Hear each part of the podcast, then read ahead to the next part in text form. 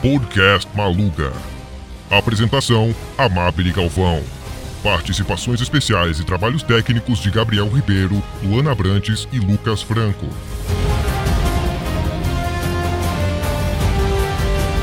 Olá, terráqueos! Eu sou Amabile Galvão e pelos próximos minutos vou comandar o Maluga. Toda a nossa equipe está a postos para transmitir pura informação.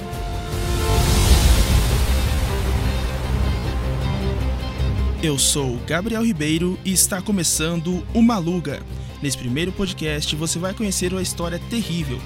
Já ouviu falar de algum relato de canibalismo no Brasil? Não?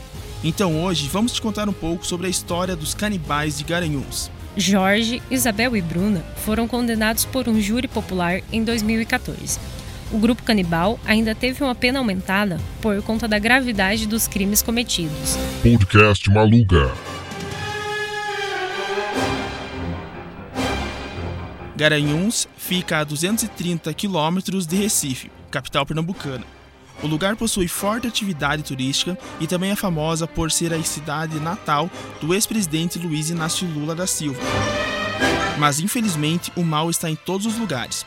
O município de Garanhuns fica conhecido em todo o Brasil por ser palco de assassinatos a sangue frio. Os crimes foram cometidos por um grupo de canibais.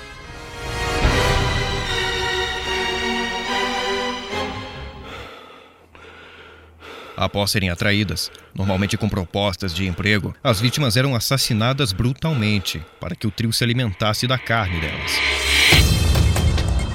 Segundo relatos, o grupo ainda produzia e vendia coxinhas e empadas, com restos de carne humana.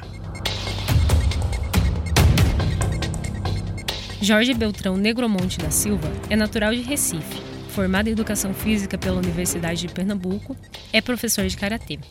Desde pequeno, afirmava ter alucinações envolvendo amigos da infância e até mesmo de uma namorada. Jorge era descrito como um homem carismático e inteligente, mas muito agressivo e imprevisível ao ser contrariado. Isabel Cristina Torreão Pires da Silveira era esposa de Jorge. Ela vendia salgados para sustentar a casa, já que os supostos problemas mentais do marido o impediam de dar aulas nas academias. A terceira assassina do grupo é Bruna Cristina Oliveira da Silva. Ela mesma conta que se relacionou com Jorge quando era apenas uma adolescente. Jorge Beltrone da Silveira era um dos professores de karatê lá do Clube Atlântico, local que eu treinava karatê. Na época eu tinha 16 anos trabalhava já como professora e fazia o ensino médio. Antigamente ela era forte, é, com aquela faixa preta, aquela força, chamava atenção, não só minha, mas de outras, de outras meninas que também treinavam karatê. Eu gostava dele, tava gostando dele. Respeitador, inteligente ele. Sabe aquele amor de, de conto de fada que a, a, gente sonha quando é jovem, quando é criança, quando é menina? Pronto, eu pensava que eu tinha encontrado o príncipe encantado. Ele falou para mim que era casado no civil com Isabel, porém de corpo presente, como marido de mulheres, não vivia mais. Tanto que na época Isabel tinha um namorado e ele estava comigo. Eles não tinham relacionamento homem e mulher mais. Eu sou, eu sou um anjo vingador. Eu mato e nos últimos momentos de vida, aquela vítima se arrepende de todos os seus pecados e está no reino do céu junto com a gente.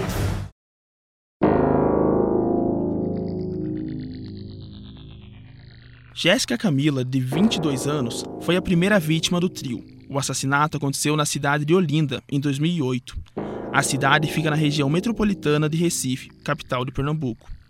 Por ser moradora de rua, Jéssica foi atraída com proposta de um teto em troca de trabalho como doméstica. Os pais de Jéssica contam que ela era mantida como refém. Ela foi morta brutalmente e ficou horas sangrando debaixo do chuveiro para perder todo o sangue, após não aceitar negociar a filha para ser solta. Os assassinos usaram a rebeldia e as roupas curtas utilizadas pela jovem como justificativa para o crime. Depois da morte de Jéssica, Bruna se apossou dos documentos da jovem e assumiu o papel de vítima, registrando a criança como filha dela e de Jorge. Podcast Maluga. A segunda vítima dos canibais de Guaranhuns foi Gisele Helena da Silva, de 31 anos. Ela desapareceu em 25 de fevereiro de 2012. Gisele trabalhava com panfletagem. Segundo amigos e parentes, a vítima não tinha inimigos e que aparentemente não tinha nenhum motivo claro para que ela fosse morta pelo trio. Alessandra Falcão da Silva, desaparecida em 12 de março do mesmo ano, foi a terceira vítima identificada. Na época, com 20 anos, a jovem procurava um emprego para se sustentar. Ela teria contado para a mãe que recebeu uma proposta para trabalhar como doméstica na casa de Isabel, com a promessa de receber mais de um salário mínimo. Após o desaparecimento sem explicação das duas vítimas, familiares começaram a procurar pistas. Depois de um tempo de investigação, chegou na casa da família de Gisele uma dívida de cartão de crédito. Na fatura, constava que o cartão foi usado para fazer compras em cinco lojas diferentes em Pernambuco. A polícia foi acionada e foi até as lojas. Lá encontraram o endereço do trio. Ao chegarem lá, a filha de Jéssica, que estava sob os cuidados dos criminosos, apontou para o quintal onde os corpos mutilados estavam enterrados.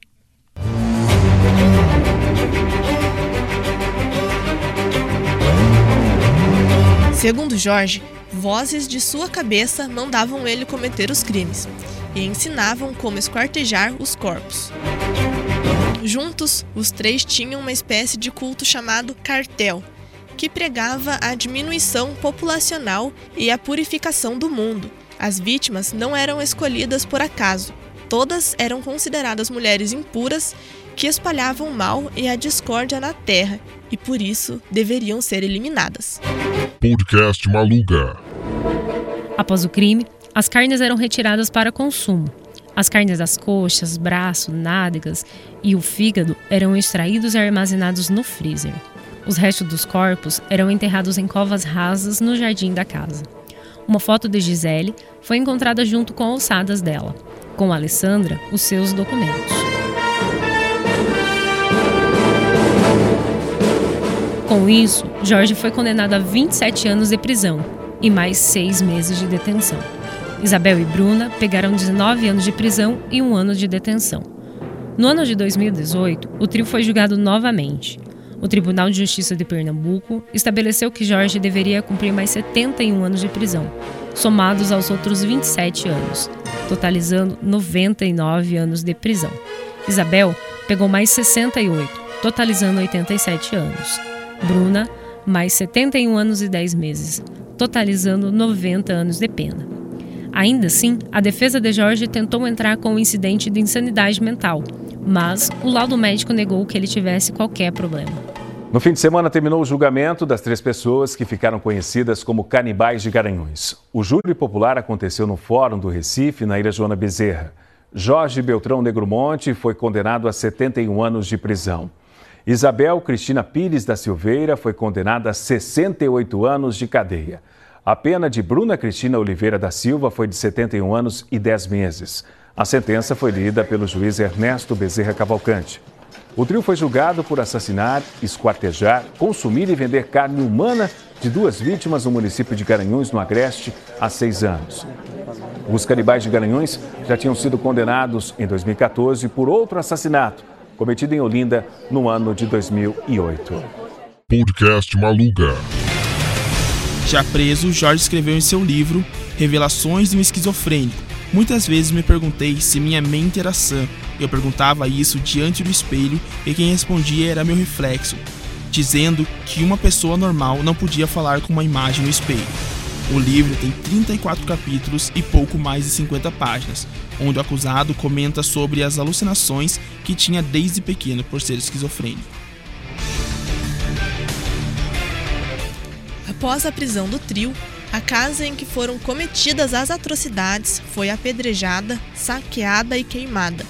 Por conta da falta de isolamento na cena do crime, quase foi perdido um diário de Jorge e as anotações de sua amante, Jéssica ou Bruna, como gostava de ser chamada. A criança, filha de Jéssica, vive atualmente com a tia-avó longe dos holofotes, após cinco anos sob o domínio dos três adultos. Em depoimento, a menina comentou lembrar-se de Jorge como canibal e assassina da sua mãe. Não percebi diferença nenhuma que seria carne humana, só estava muito salgada. Eles diziam que eram light e de frango. Conta uma das clientes de Isabel. Uma história complicada, né, pessoal? Podcast Maluga.